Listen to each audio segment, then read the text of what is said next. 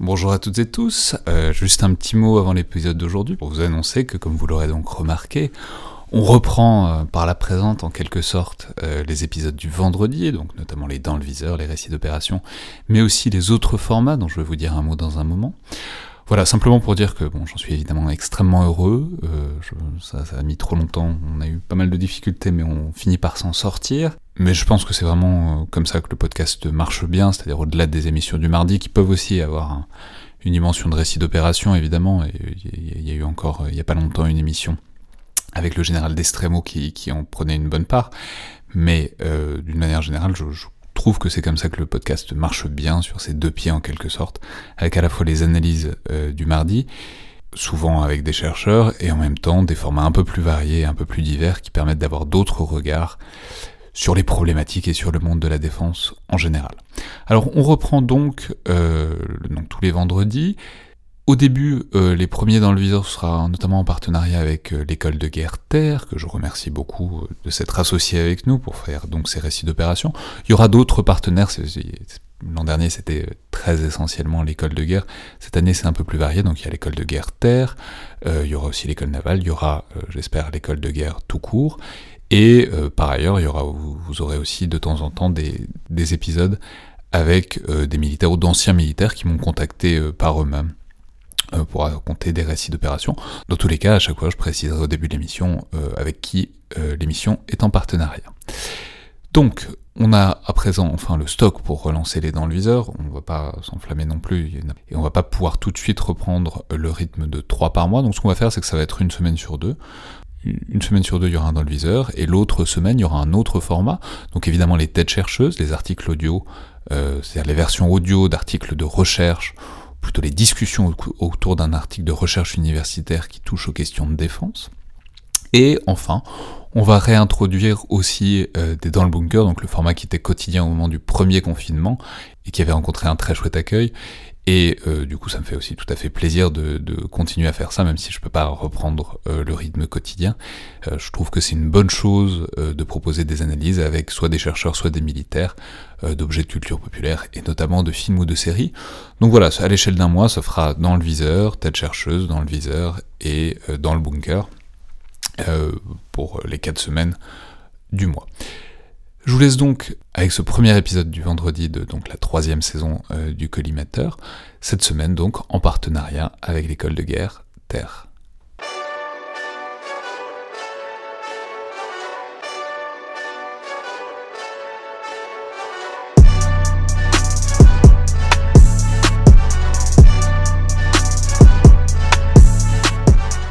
Bonjour à toutes et tous et bienvenue dans le Collimateur, le podcast de l'Institut de recherche stratégique de l'école militaire, l'IRSEM, consacré aux questions de défense et aux conflits armés. Je suis Alexandre Jublin et aujourd'hui pour ce nouvel épisode dans le viseur, en partenariat avec l'école de guerre Terre, j'ai le plaisir de recevoir le commandant Romain. Bonjour commandant. Bonjour. Alors vous êtes euh, pilote dans l'ALAD, donc l'aviation légère euh, de l'armée de terre, vous êtes euh, pilote d'hélicoptère, pilote de Gazelle même, euh, donc un hélicoptère léger d'attaque, de soutien au sol pour euh, l'histoire que vous allez nous, raconter. Et cette histoire, bah, je vais vous laisser peut-être présenter, enfin dresser le décor. Je crois que c'est en Centrafrique, donc en, autour de 2014-2015, c'est bien ça? Ouais, exactement, oui. donc c'est au cours de l'opération Sangaris. J'ai été engagé en tant que chef de patrouille Gazelle en Centrafrique, donc en mai 2014. Euh, avec la mission effectivement d'appuyer euh, les, opérations euh, au sol qui s'étendaient à quasiment l'intégralité de la Centrafrique, en tout cas un bon deux tiers de la Centrafrique à ce moment-là. Mais alors c'était essentiellement, enfin je veux dire c'était plutôt en milieu urbain ou en milieu rural ou les deux indifféremment? Je veux dire même par rapport à votre monture, j'ai envie de dire, par rapport aux hélicoptères Gazelle, enfin ça, ça s'adapte à quel est-ce que ça s'adapte bien à des patrouilles au-dessus d'une ville ou est-ce que c'est mieux pour couvrir beaucoup de terrain euh, à la campagne? Alors, euh, de fait, euh, l'aérocombat est vraiment employable dans tous les milieux, dans le désert, en jungle, en ville. on a des procédés, des modes d'action qui sont systématiquement un peu différents, qu'on adapte, parce qu'effectivement, par exemple, en ville, on a des problèmes de visibilité, notamment quand il y a des immeubles, ce qui n'est pas trop le cas, je vous avoue, en Centrafrique. Euh, et là, en l'occurrence, effectivement, la gazelle, c'est quand même un hélicoptère qui est très rustique. Euh, donc, avez de la poussière, de la chaleur, de l'humidité, c'est quelque chose qui tient bien. Il y a assez peu d'électronique dedans. donc c'est un outil qui était très efficace et avec des, phases de vol parfois un peu intenses sur les, effectivement sur les villes et les villages. Et puis entre-temps des, vols de transition pour rejoindre une zone d'opération à une autre très longue, assez calme parce qu'il fallait parfois voler pendant plus d'une heure au-dessus de la forêt, sans voir une piste, sans voir un village. Donc là on se sent un petit peu plus seul, c'est différent. Et alors, euh, l'histoire, le jour, le souvenir que vous allez nous raconter, ça se situe où, euh, À la campagne, à la ville? Alors, en l'occurrence, ça se situe effectivement au-dessus d'une ville, euh, Bambari, qui est la deuxième ville du pays, qui est quasiment au plein centre de la Centrafrique, qui est le carrefour d'un certain nombre d'axes commerciaux, et à une période où la ville était plutôt en proie à des, des affrontements instrumentalisé, euh, interethnique et interreligieux, entre globalement, pour faire un peu schématique, euh, des Arabes musulmans euh, qui étaient dans une partie de la ville, commerçants, très commerçants, et, plutôt des chrétiens agriculteurs, plutôt d'ethnie noire, qui étaient dans d'autres quartiers de la ville. Voilà. Donc il y avait des affrontements, mais c'était assez instrumentalisé à ce niveau-là. Et donc votre rôle là-dedans, c'était quoi? C'était de monitorer tout ça? C'était de surveiller les affrontements, de les pointer? C'était Alors, euh, effectivement, il y avait donc euh, un groupement tactique interarmes euh, qui était déployé au sol, en sécurisation de... En sécurisation contrôle de zone, on dit exactement dans le vocabulaire militaire, de la ville de Bambari et de ses environs directs notamment pour tenir d'abord l'aéroport de Bambari qui était à 15 km de la ville, et puis assurer après la sécurité des camps de réfugiés. Il y a beaucoup de réfugiés de mémoire, plusieurs milliers, peut-être plus de 3000 je crois, près de Bambari et puis assurer euh, voilà, euh, le, fait que la ville ne s'embrasse pas. Et donc dans ce cadre-là, on avait déployé par rotation euh, des patrouilles d'hélicoptères, d'attaque ou de manœuvre sur l'aéroport de Bambari qui permettent après de rayonner à partir de Bambari sur d'autres localités. C'est quoi la différence entre hélicoptères d'attaque et de manœuvre? Alors les hélicoptères d'attaque et de pardon, vous avez les hélicoptères de reconnaissance et d'attaque que sont les tigres et les gazelles. Donc le tigre vraiment qui est qui est plus offensif, et la Gazelle qui est plus en reco, et puis euh, les hélicoptères de manœuvre et d'assaut, HMA, qui sont toute la gamme des Puma, Cougar, Caracal, NH90 carrément maintenant, et qui permettent de transporter euh, plutôt des troupes ou du matériel qui ne font pas d'appui-feu.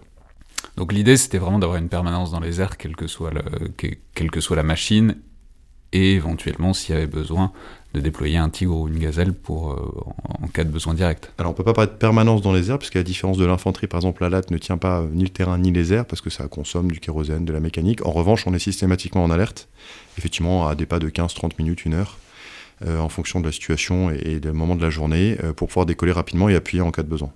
Ça c'est une de nos missions permanentes, assurer ce qu'on appelle la Quick Reaction Force, voilà, au profit des troupes au sol. Et donc? Et donc, euh, donc j'arrive à Bambari. Euh, ça devait faire 15 jours que j'étais sur le théâtre à peu près. Euh, j'arrive la veille, assez tard en fin de journée, pour une mission effectivement de, de relever un équipage qui était, enfin une patrouille qui était déjà présente, en vue d'appuyer les opérations dans la zone. Et puis on, distingue effectivement que il, il se pourrait qu'il y ait une fuite d'huile sur un des ensembles mécaniques de mon appareil. Donc en accord avec le mécanicien, on programme un vol dit euh, de vol technique, mais c'est un peu galvaudé parce que vol technique ça recouvre une réalité très particulière. Disons qu'on va faire un vol pour vérifier si effectivement, au bout d'une heure et demie de vol, on a perdu de l'huile ou pas. Euh, donc je décolle. C'est habituel ça? Enfin, je veux dire, Alors que les ensembles mécaniques suintent euh, de l'huile, ça c'est systématique. Hein, surtout, voilà, même votre voiture suinte dans votre moteur, forcément perd toujours un peu d'huile. La question c'est de le quantifier et puis que ça reste dans des normes acceptables parce qu'on fait des recomplètements réguliers qui sont prévus dans les opérations de maintenance. Là, a priori, ça pouvait paraître anormal, mais c'était peut-être tout simplement parce que l'appareil avait été parqué un petit peu sur un terrain un peu en pente ou que le, le plein avait été fait un peu juste à l'entretien d'avant. Donc voilà, il s'agissait de s'en assurer afin de ne pas euh, dépenser des heures de vol et du potentiel pour rien, euh, puisque c'était un vol qui n'avait pas de caractère opérationnel en première approche. Euh, je rencontre quand même au, poste de commandement du groupement tactique interarmes qui était sur zone de ma mission, à caractère technique à la base, et je propose du coup pendant ce temps-là de, de, éventuellement d'observer, de reconnaître, d'éclairer, de renseigner sur certaines parties de la ville, en liaison avec les, différents John Tactical Air Controllers, les JTAC, qui sont au sol qui sont les artilleurs euh, spécialisés de l'appui feu aérien. Voilà. C'est autant aller faire un tour. Euh, tant qu'il s'agit d'aller faire un tour, autant qu'il serve à quelque chose. Bah, voilà, c'est ça. Euh, que ça ne serve pas à rien. il se trouve que du coup, je suis en configuration, comme c'est quand même une zone qui est considérée quand même comme hostile, je suis quand même en configuration de combat complète. Donc j'ai mon gilet pare-balles, mes protections, mes leurres, mon armement personnel et, mon, et ma machine est armée. Avec deux missiles anti-char hot qui sont sur la gazelle à ce moment-là. Euh, et puis donc le vol se déroule, euh, voilà, je renseigne certaines parties, il y a des mouvements de foule, je prends conscience qu'effectivement la situation est toujours assez volatile. Euh, les, les, officiers que j'ai en contact radio sont très calmes à la radio, systématiquement ils me disent que vous pouvez renseigner sur cette partie, on a des mouvements de foule, vous pouvez confirmer. Et puis on m'envoie à un moment donné vers l'ouest de la ville où la situation là, elle est un peu plus que volatile. Elle est un petit peu tendue. On sent qu'il y a des groupes qui essaient de s'infiltrer dans la ville ou qui essaient de contourner, mais on n'arrive pas à savoir est-ce que ce sont ce qu'on appelle. comment est-ce que vous voyez ça depuis l'hélicoptère c'est difficile à voir parce qu'avec la canopée d'une part et puis même sinon la savane d'autre part, c'est pas simple. Donc on voit des mouvements, on voit des gens qui sautent, qui s'infiltrent. Alors les, comportements sont quand même, on, arrive à les distinguer au bout d'un moment. Donc ça se fait d'abord à l'œil nu en grand champ. Hein. On regarde à travers la bulle. Pour le coup, la gazelle est quand même bien faite. Il y a un grand espace. Et ensuite, quand on a besoin de zoomer, on a notre caméra thermique euh, qui a évidemment une vue optique et thermique et sur laquelle on a différents niveaux de zoom. Et donc là, après, on peut vraiment aller chercher. Euh, et donc vous savez que s'il y, a des, s'il y a des types qui sont en train de sauter par-dessus des barricades, bon, c'est qu'il y a un truc qui se passe. On sait soit pas quoi. quelque chose, soit ils rentrent quelque part. Mais on fait pas ça juste pour aller faire son marché, a priori. Surtout quand on est nombreux et qu'on a l'air de tenir des longs bâtons qui peuvent être des saguets, des machettes, des fusils euh, en bandoulière. Voilà. Euh, donc il y avait un peu de ça. Donc il y avait un petit peu de ça, on voit des mouvements, on sent que du coup il y a une compagnie qui se déploie à l'ouest de la ville, une compagnie française se déploie à l'est de la ville. Euh, et a priori, on entend que. Toute la ville était sécurisée par l'armée française, par Saint-Guéris Non, non, difficile. On peut pas, parce que ça demanderait beaucoup trop de troupes euh, pour sécuriser. Bombari, euh, je vous dirais une bêtise sur le nombre d'habitants, mais c'est plusieurs dizaines de milliers. donc il faut plus qu'un régiment qui était réparti sur plusieurs emprises pour arriver à, sécuriser vraiment la ville. en revanche, on a des dispositifs d'interdiction, on a des checkpoints et toujours des dispositifs de réaction rapide au sol qui permettent d'agir. Mais ce que ça veut dire aussi, c'est qu'il y a des militaires français, il y a des personnels français au sol qui tiennent le checkpoint etc. Donc ce genre de mouvement que vous me décriviez, ça peut éventuellement être dangereux pour les militaires qui sont placés quelque part. Exactement, exactement, qui effectivement bloquent les principaux accès, mais on peut quand même avoir des mouvements de contournement de, ces dispositifs-là euh, par les groupes armés qui essaieraient de rentrer dans la ville. Euh, je comprends que justement ils ont détecté effectivement ces mouvements aussi, donc j'essaie de renseigner, de leur dire bah ça passe plutôt par là, ça passe par ici, attention au sud, le carrefour. Des gens qui franchissent en pirogue le fleuve qui passe, qui passe par là. Pareil, des gros, des gros groupes. Euh, et puis je, comprends à un moment donné que potentiellement il y a quelques coups de feu tirés. Alors quelques coups de feu tirés, en fait en Centrafrique, euh, en 2014, ça veut tout rien dire. Ça peut être des chasseurs, ça peut être des gens qui s'amusent à tirer en l'air de joie, c'était manifestement pas le cas. Et ça peut être juste vraiment de l'intimidation, je traverse la route, je tire une rafale et je continue et ça s'arrête là. vous, vous, enfin, je veux dire, comment vous voyez ça? Alors moi, je, je le vois pas et je ne l'entends pas. Avec le bruit de la turbine, le bruit des pales, euh, le casque qui, nous isole un petit peu, je, ne le vois pas, je ne l'entends pas. Éventuellement, je peux l'entendre. Je l'ai déjà entendu, mais c'était pas à cette occasion-là. Mais euh, quand euh, mon interlocuteur au sol prend la radio et qu'on entend des coups de feu derrière, là, je peux l'entendre. En l'occurrence, là, j'entends rien du tout. Mais je sens un petit peu la pression qui monte. Mais encore une fois, la, voix de, du au sol de mon interlocuteur est très calme. Renseigné par ici, mesuré, voilà. Et puis, à un moment donné, alors qu'on sentait que bon, il se passait peut-être quelque chose au sol, je m'aperçois que, enfin, je, reçois un ordre, donc une demande du JTAC qui est prenez message CCA. Ah, donc CCA, ça veut dire Close Combat Attack. c'est une procédure qui demande un appui feu hélicoptère. Voilà euh, fait qui est sous ma responsabilité, toujours du chef de bord, mais qui est quand même demandé. Euh, et en fait, en parallèle, lui demande à sa chaîne hiérarchique euh, au sol hein, s'il il peut bénéficier d'un appui hélicoptère parce que c'est pas le JTAC qui décide euh, à son niveau. Mais en fait, le fait de dire ça, donc c'est-à-dire que je vais engager le feu. Alors je dis pas que j'étais pas prêt parce qu'à partir du moment où en opération, on est toujours prêt à, cette éventualité-là. Mais en tout cas, j'étais pas du tout dans cet état d'esprit-là. Je n'avais pas perçu que ça nécessitait un appui feu hélicoptère. Vous, étiez un peu loin de votre fuite d'huile, quoi. De ma, de ma fuite d'huile, ouais, ouais, c'est ça. Alors j'avoue que je n'y pensais pas du tout, effectivement, ce moment-là. Et en fait, de fait, euh, il m'explique après dans son message, dans la procédure, qu'il y a un, pick-up avec une mitrailleuse 12-7 dessus, qui les prend à partie et qu'ils n'arrivent pas à neutraliser, euh, qui est caché dans la véhicule. Du coup, il me demande, il me donne à peu près la position, il me dit voilà, il faut la neutraliser parce que sinon, en fait, là, euh, on n'arrive pas et on est un peu fixé. Donc, en fait, il y a une 12-7, donc une mitrailleuse mi-lourde, quoi, qui, qui, leur, tire dessus. Voilà.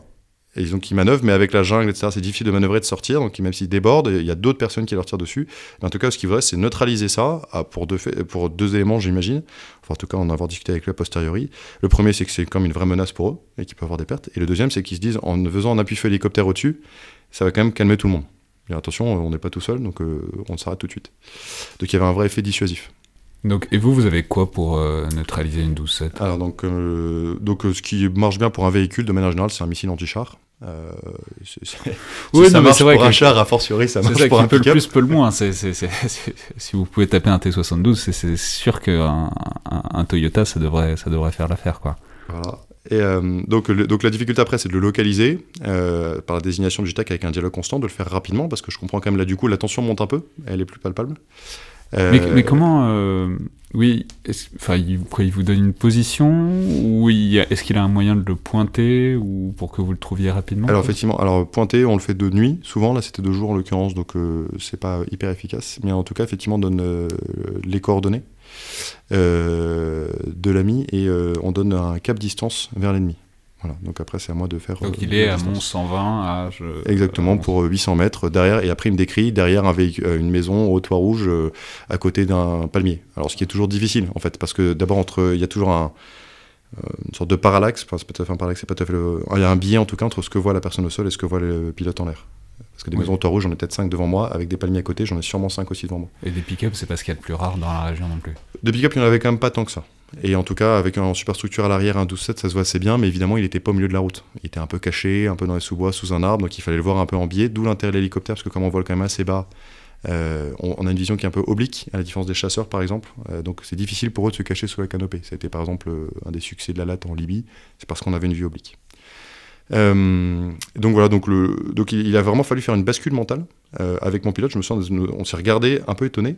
Euh, Ah oui, parce qu'on n'a pas précisé, mais vous êtes plusieurs. Pardon, oui, un équipage C2, oui D'accord. dans une gazelle. Donc en l'occurrence, on est deux, et en fait, euh, au moment où on a le message, c'est ça, alors qu'on a, on a compris qu'il y avait la tension, mais que ça. Enfin voilà, il faut faire un appui-feu. Donc euh, c'est vraiment, il faut switcher très très vite, configurer vite le système d'armes, qui était en veille, donc il faut bien le mettre en marche. Euh, et, puis, euh, et puis être prêt à tirer, donc vite trouver la cible, parce que s'il nous demande, c'est que euh, il est sous le feu, donc il faut faire quelque chose, il faut réagir assez rapidement. Et là, il y a toujours une vraie pression qui est difficile à absorber, euh, parce que euh, c'est les copains au sol qui sont en train de se faire tirer dessus, et nous, on peut faire quelque chose. Peut-être qu'on se fait aussi tirer dessus, impossible de le savoir de toute façon, en l'occurrence, ce jour-là, je ne crois pas. Euh, mais en tout état de cause, de notre position, on, a- on peut sûrement faire quelque chose pour les aider. Et donc, il faut le faire vite. Donc il faut le faire, faut le faire vite, mais en même temps, faut le faire sans se presser. Enfin, Bah, il faut le faire bien, parce qu'on est dans ville, donc il ne faut pas faire de dommages collatéraux, il ne faut pas se tromper de cible, il faut s'assurer que les éléments amis les plus euh, euh, proches de l'objectif sont bien sous blindage, parce qu'il y a quand même une zone de... Il y a ce qu'on appelle un- une zone de dommages collatéraux euh, potentiels, enfin en tout cas de, où il y aura peut-être des éclats, des choses comme ça, une zone létale, voilà. Euh, donc il faut il y a quand même une procédure à respecter qui est bien faite, euh, mais voilà, il faut le faire vite, il faut faire la procédure, il faut trouver l'objectif déjà, c'est quand même vraiment difficile, Euh, d'autant plus que les coups de feu de jour sont difficiles à voir, Euh, et quand on n'a pas le son, Et, et c'est, du coup, on est sur combien de temps Enfin, comme un écart temporel, c'est-à-dire entre le moment où ils vous demandent euh, le truc, où bon, c'est intégré, vous, voilà, c'est- ça prend combien ils, ils prennent le feu de la 12-7 pendant combien de temps Alors, de mémoire, ce jour-là, je crois que j'ai dû mettre entre 4 et 5 minutes, euh, parce que le temps de trouver l'objectif, j'ai dû me représenter une deuxième fois, et en plus j'ai eu un, un défaut missile, mais en fait ça paraît très très long, 4 ou 5 minutes. Oui, c'est ça. on Euh, comprend bien que c'est, très court euh, quand il y a plein de choses à faire, et en même temps, quand on, quand on prend le feu, ça doit être ouais. C'est- et puis même en l'air, on se dit vraiment il faut que je me dépêche, il faut que je me dépêche, donc il y a une pression. Et donc euh, je me présente une première fois, effectivement, et j'ai un problème de, dé- un- de défaut missile, c'est-à-dire que c'est un, un défaut qui peut arriver sur un certain nombre de munitions, hein, euh, en fonction des conditions de stockage, l'humidité, la chaleur, etc. Et puis même une malfaçon peut-être du, du missile. C'est-à-dire que l'allumeur s'allume au fond, mais le missile ne part pas. Donc j'ai toujours le missile sur rampe et ne part pas. Alors qu'en plus, j'annonce à la radio le compte à rebours, donc tout le monde s'attend à voir partir le missile et ne part pas. C'est-à-dire le, le- booster à l'arrière du missile. s'allume, mais en fait le missile ne part pas. Donc moi j'ai toujours un missile armé sur mon appareil qui n'est pas parti. C'est pouce. Ouais, non, le- la, pou- la force de poussée n'est pas euh, suffisamment grande par rapport à l'hélicoptère, donc ça, ça dérange pas, mais c'est quand même problématique de ne pas avoir le missile dans le champ. Il y a un effet psychologique important sur l'ami, euh, parce que du coup, il s'attendait à avoir un départ, et en fait, il n'y a pas. Euh, et puis, euh, moi, du coup, je fais une présentation, j'étais en présentation dynamique, euh, entière, en- pour éviter la menace quand même, et du coup, il faut que je me représente pour tirer un ça, ça veut dire que vous. Je tire en bougeant. Voilà. On peut tirer euh, en se mettant en poste d'observation, ce qui est facile, ce qui est simple, et puis on peut rarmer un autre missile rapidement, ce qui est dangereux parce qu'à partir du moment où on est statique, forcément, on peut être pris à partie. Ou je tire en dynamique, ce qui était le cas là, avec un tout petit créneau, parce qu'en fait, je suis arrivé à avoir entre deux arbres et un petit créneau, et il fallait que je tire à ce moment-là. Donc il faut que je me représente, donc je l'annonce, donc à nouveau la pression qui augmente très très fort. Ouais, Il y en a encore pour deux minutes. et bah, quasiment pour aller faire le tour, se représenter, quasiment par le même axe, qui est quand même jamais très serein en termes de sûreté non plus, parce que euh, l'hélicoptère va se représenter par le même axe, c'est quand même une cible à haute valeur ajoutée. C'est-à-dire peut-être que autant le premier coup, ça les a pris de surprise, euh, autant là, ils vous attendent. Exactement, autant potentiellement au deuxième, peut-être que la doucette, elle va se lever en voyant un nouveau hélicoptère qui se présente et à ce moment-là tirer en l'air. Et ça, c'est très dangereux. Enfin, je veux dire, vous êtes très euh, sensible à une 12-7 ou vous craignez quoi? Vous craignez une roquette, une mitrailleuse lourde? Qu'est-ce que Alors, le, missile solaire, c'est l'élément principal, l'ennemi principal de l'hélicoptère. Euh, très courte portée, euh, par exemple, les Stinger en Afghanistan, ce qui marche très bien. maintenant, la gazelle, c'est une bulle en plexiglas d'or. Donc autant vous dire qu'une 12-7, ça passe très très bien à travers et c'est absolument pas blindé. Le ski est blindé, c'est notre gilet pare-balles et le siège, donc sous les fesses et dans le dos. Donc le pilote est protégé, mais en revanche la machine non. Donc euh, une machine avec un moteur en moins, ça vole toujours plus comme une pierre qu'autre chose. Euh, donc voilà, donc on se représente et là on tire. heureusement, le domicile part la deuxième fois. Euh, but, voilà, le, pick-up est détruit. On sent le soulagement à la voix du JTAC et, et, donc on sent que la situation va s'apaiser. il se trouve que moi, en parallèle de ça, il faut que je continue à vérifier ce qu'on appelle mon playtime pour s'assurer que j'ai toujours ma réserve de kérosène nécessaire et suffisante pour rejoindre l'aéroport. Au passage, j'avais quand même demandé, j'avais annoncé pour demander une relève, euh, pour continuer à assurer une, permanence de l'appui. Euh, au moment, du, au moment de la demande du message CCA d'ailleurs. Et donc là, je, me rends compte que je, continue à sécuriser, mais j'ai plus d'armes. Euh, et donc je, donne juste le, le, renseignement sur la situation et je dis voilà, de toute façon, j'ai une gazelle qui arrive dans 3 minutes.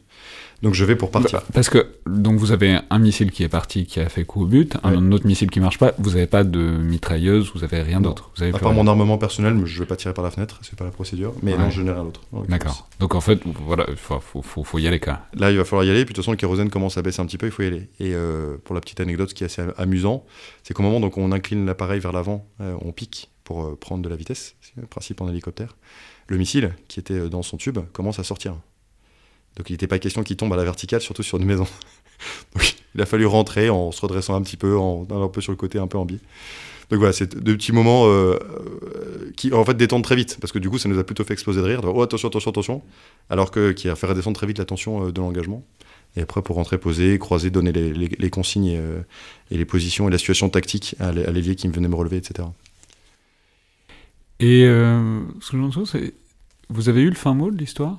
De qui c'était, ce qui s'était passé. Enfin, est-ce qu'il y a du renseignement, je veux dire, en aval de bon, bah là, c'était ces types-là, ces types-là qui étaient venus faire ça. Voilà, qui vous avez tapé exactement et les conséquences, disons, tactiques sur la situation dans cette partie-là de la ville? Alors oui, oui, on a toujours un débriefing, il y a toujours une analyse euh, renseignement derrière de qu'est-ce qui s'est passé, pourquoi il s'est passé, quelles euh, conséquences ça peut avoir sur l'équilibre. Euh, qui est très instable. Euh, et on est systématiquement associé au, débriefing. Et en général, également, nos, films de tir sont toujours donnés euh, après la chaîne de commandement pour que ça remonte. Vous prenez toujours des films il y a toujours Oui, c'est toujours enregistré. En, sur la gazelle en, en vision thermique, pardon, c'est enregistré en vision optique, ça ne l'est pas. Donc on essaie toujours de tirer au moins sur la finale en thermique pour bien s'assurer que c'est bien le véhicule ennemi qui avait été désigné, ne serait-ce qu'après si quelqu'un dit ah, vous avez tué mon véhicule, vous avez cassé mon véhicule, ouais, mais il avait une doucette dessus, il était en train de tirer. Donc, ça, c'est quand même important. Et donc, on L'assurance ne joue pas, du coup. Oui, exactement. en termes de contentieux, c'est compliqué. Donc, on a toujours euh, ce souci quand même de pouvoir avoir une preuve du tir. C'est important euh, pour remonter là-dessus. Et du coup, ça vous aide aussi à faire des. Enfin, je veux dire, ça fait. Vous entraînez sur vos anciens films, quoi. Enfin, vous, vous débriefez ce que vous faites bien et pas bien. Alors, exactement, on en débriefe en interne équipage et ensuite, quand on monte des exercices, moi, je me suis avoir spécifiquement monté un exercice sur ce genre d'objectif assez caché, assez difficile, avec un seul axe d'approche possible. Euh, pour mes équipages après, quand j'étais euh, commandant d'unité, où je donnais des scénarios en m'inspirant de, de, mes OPEX à moi ou d'autres OPEX, d'autres scénarios, effectivement, pour rendre toujours l'entraînement le, plus réaliste possible. Et notamment, ce qu'on peut faire, c'est sur simulateur. On peut vraiment euh, arriver à reproduire quasiment ça. À reproduire vos, anciens, vos anciennes opérations pour, on, peut, on peut placer un pick-up là à côté d'une maison en engagement urbain, donc il y a un angle, etc. Donc travailler ces savoir-faire là. Très bien. Merci beaucoup, commandant Merci à vous.